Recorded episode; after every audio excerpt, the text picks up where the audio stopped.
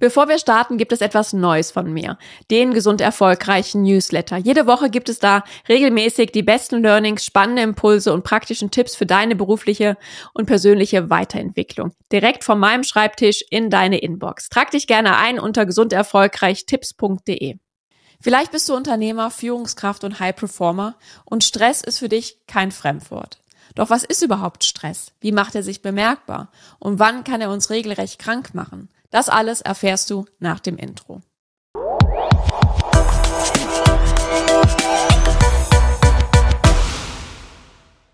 Hallo und herzlich willkommen zum Gesund Erfolgreich Podcast. Dein Leadership Podcast für mehr Energie, Erfolg und Lebensqualität. Ich bin Sarah Potempa und ich freue mich sehr, dass du heute wieder dabei bist. Denn heute möchte ich gerne mit dir über das Thema Stress sprechen. Denn ich bin gestresst. Diese Aussage hat wahrscheinlich jeder von uns schon häufiger getätigt. Denn in unserer heutigen Leistungsgesellschaft gehört doch Stress irgendwie schon zum guten Ton und zum normalen Leben. Gerade in Zeiten des mobilen Arbeitens, der ständigen Erreichbarkeit, dieser Informationsflut und dass die Arbeitswelt immer dynamischer und schnelllebiger wird, leiden sehr viele Unternehmer, Führungskräfte und High-Performer unter Stress. Und vielleicht gehörst du auch dazu. Denn auch die Statistiken zeigen, dass zwei Drittel der Deutschen sagen, dass sie ja, gestresst sind, unter Stress, chronischem Stress leiden.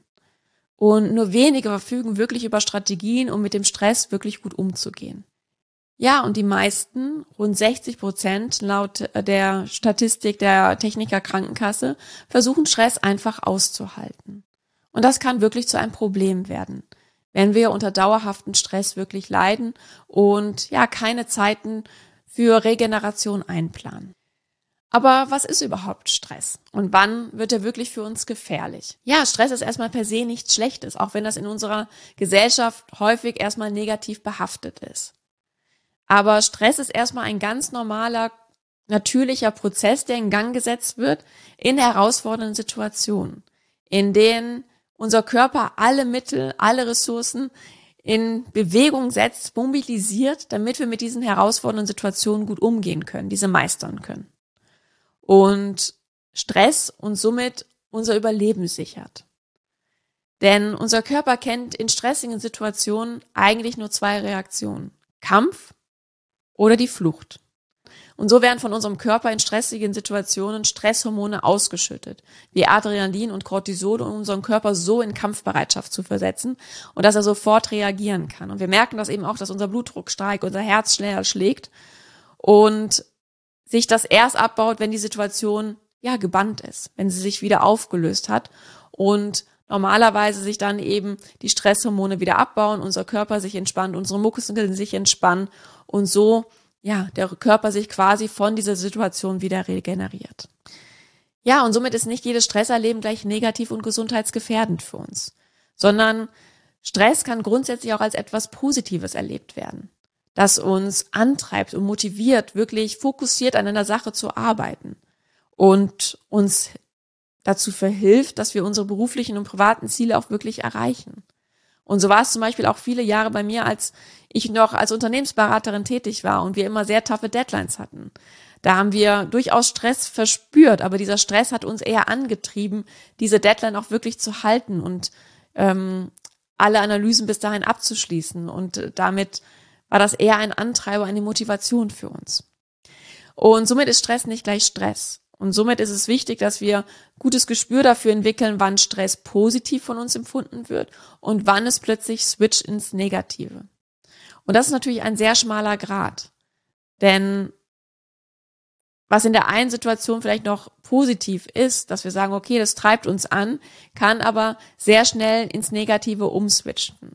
Und das meistens dann genau, wenn wir einfach nicht mehr über genügend Ressourcen verfügen, um dieses Stressniveau auszugleichen. Wenn es ein Dauerstress ist und wir uns insbesondere dann immer weiter hochstraben und es uns gar keine Zeiten der Regeneration wirklich gönnen. Und das ist halt häufig in der heutigen Zeit so, dass wir von einer Situation in die nächste hetzen, dass wir nicht nur im beruflichen, sondern auch im privaten einen hohen Termindruck haben, dass wir Konflikte haben und unser Körper gar keine Zeit bekommt, die Stresshormone wirklich abzubauen, sich wieder Ruhe zu gönnen, um wieder Ressourcen aufzubauen, um dann wieder für die nächste stressige Situation gerüstet zu sein. Ja, und unser Körper sendet uns häufig Signale, die uns warnen sollen, wenn es einfach zu viel ist, wenn wir unter Dauerstress schon leiden. Und die Signale können ganz unterschiedlich sein. Das sind zum einen körperliche Beschwerden, das heißt, unser Körper spielt verrückt. Das sind zum Beispiel Schlafstörungen, Rückenschmerzen, Magen-Darm-Probleme, ähm, Muskelkrämpfe, Verspannungen, Herzrasen. Aber es können eben auch ja mentale Signale sein, die unser Körper uns sendet. Und es ist somit wichtig, dass wir diese Signale auch wirklich wahrnehmen und auch ernst nehmen. Und gerade nach stressigen Phasen, nach Phasen der Anspannung, uns auch wieder Phasen der Entspannung gönnen. Ja, und da ist es wichtig, dass jeder sich so eine Art Stresskompetenz aufbaut, wo er ja Strategien erlernt, um mit dem Stress besser umzugehen. Ja, und wie das genau geht, das erfährst du in einer der nächsten Folgen. Ich würde mich sehr freuen, wenn du auch beim nächsten Mal wieder dabei bist, diesen Podcast abonnierst, weiterempfehlst und auch eine positive Bewertung dalässt. Ich wünsche noch einen wunderschönen Tag. Alles Liebe, deine Sarah.